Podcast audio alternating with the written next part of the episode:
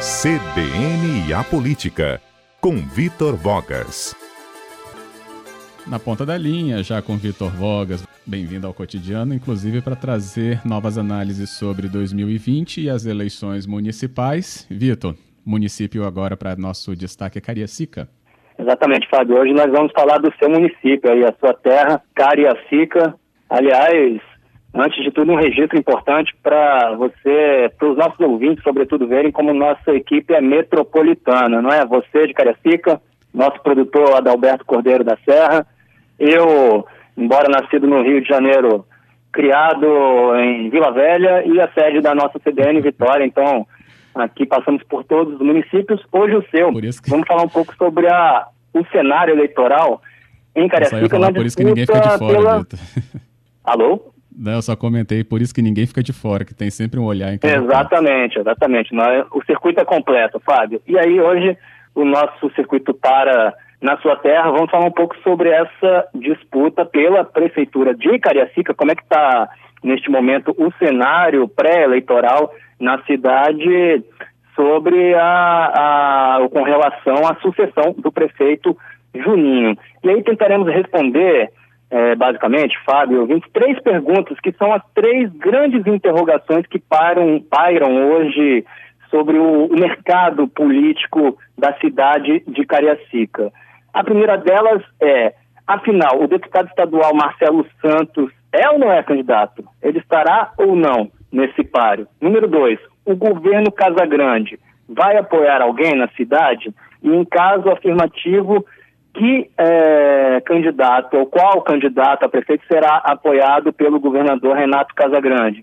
Número três, finalmente, a postura do prefeito Juninho, né? Será que ele também é, escolherá um candidato? Juninho vai ou não apoiar alguém?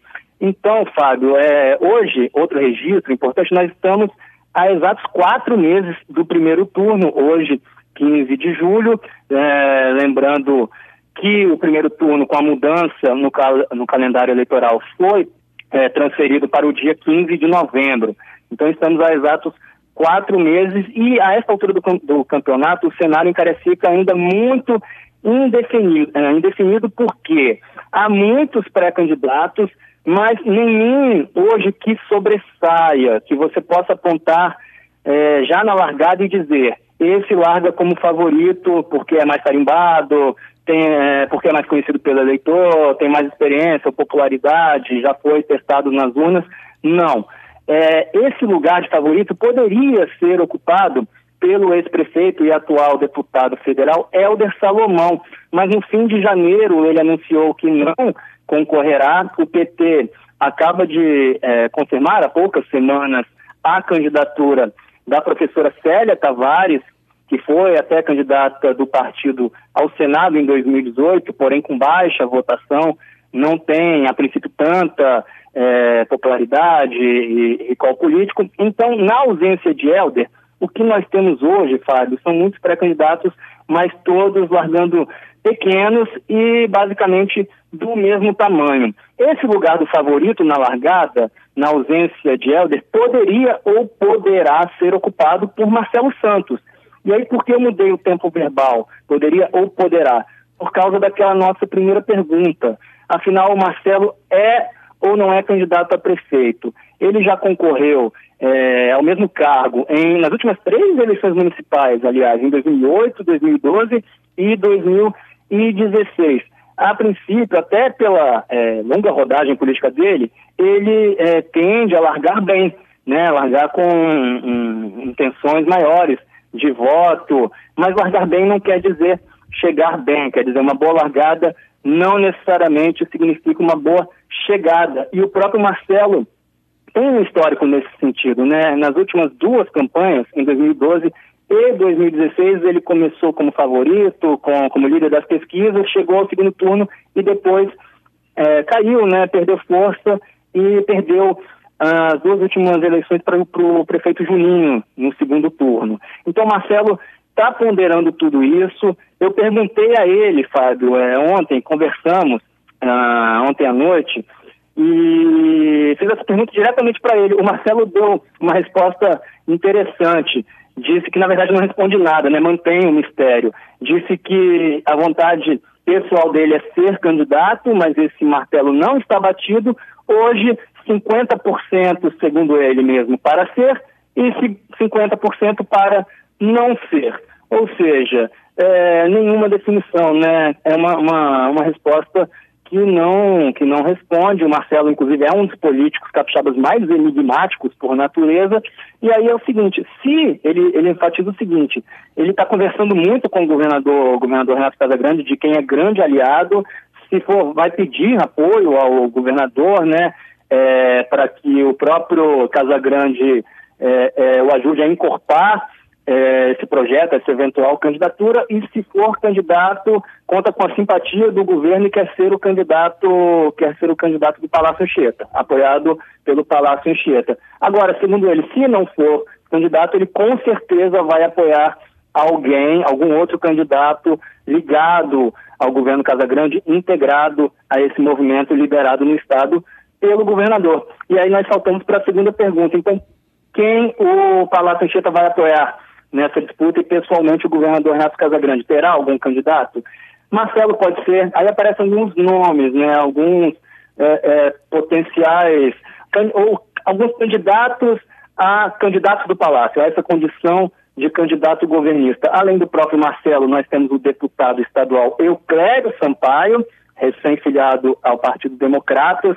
Ele sim é candidato assumido, Fábio, candidatíssimo, e também quer ter esse apoio do governador, porque está muito ligado, muito aliado ao Palácio Anchieta atualmente, e tem ainda o próprio candidato do partido do governador, PSB, que é o professor e ex-vereador Saulo Andreon.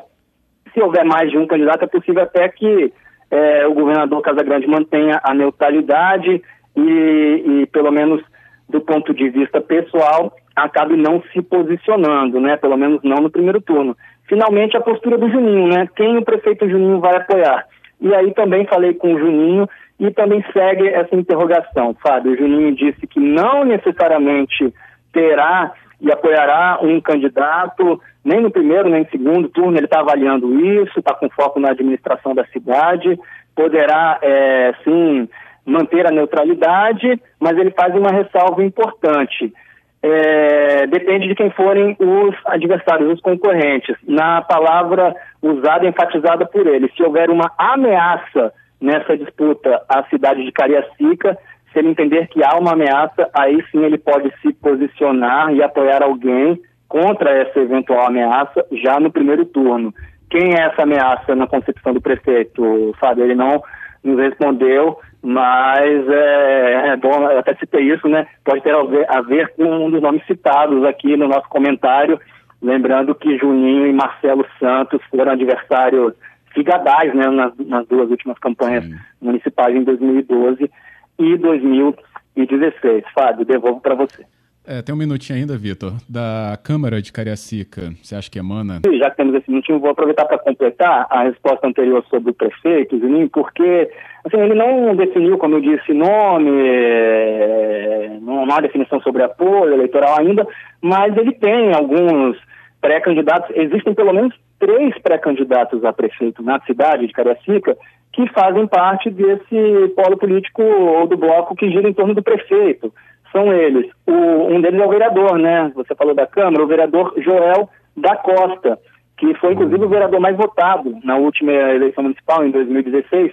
Ele é pré-candidato a prefeito pelo PSL, tá? o ex-partido do presidente Bolsonaro, e, e, é aliado do prefeito Juninho. Além de Joel da Costa, é, é o vice-prefeito, Newton Basílio, tá? que também busca o apoio de Juninho, e é, tem o, o ex-deputado, o ex-deputado estadual Sandro Locutor, presidente regional do Sim. PROS, também se apresenta, na verdade, como aliado tanto do Zininho como do governador Casagrande. Acho que na Câmara é, há muitos pré-candidatos, mas quem eu vejo com possibilidades reais de se manter mesmo no páreo e ter o nome na urna é o vereador Joel da Costa, Fábio. Além dele, assim, uhum. destaca o presidente atual da Câmara, César Lucas, mas chegou a ser é, mencionado em algum momento como pré-candidato a prefeito, mas acho que ele vai para a reeleição. Beleza. É isso, Vitor. O tempo está correndo, você bem lembrou quatro meses, então a gente vai ter realmente aí agora uma série de definições, com certeza a gente estará atento com a sua ajuda. Obrigado por hoje. Isso aí, Fábio. Então, um grande abraço para você, para os ouvintes, até o nosso próximo encontro.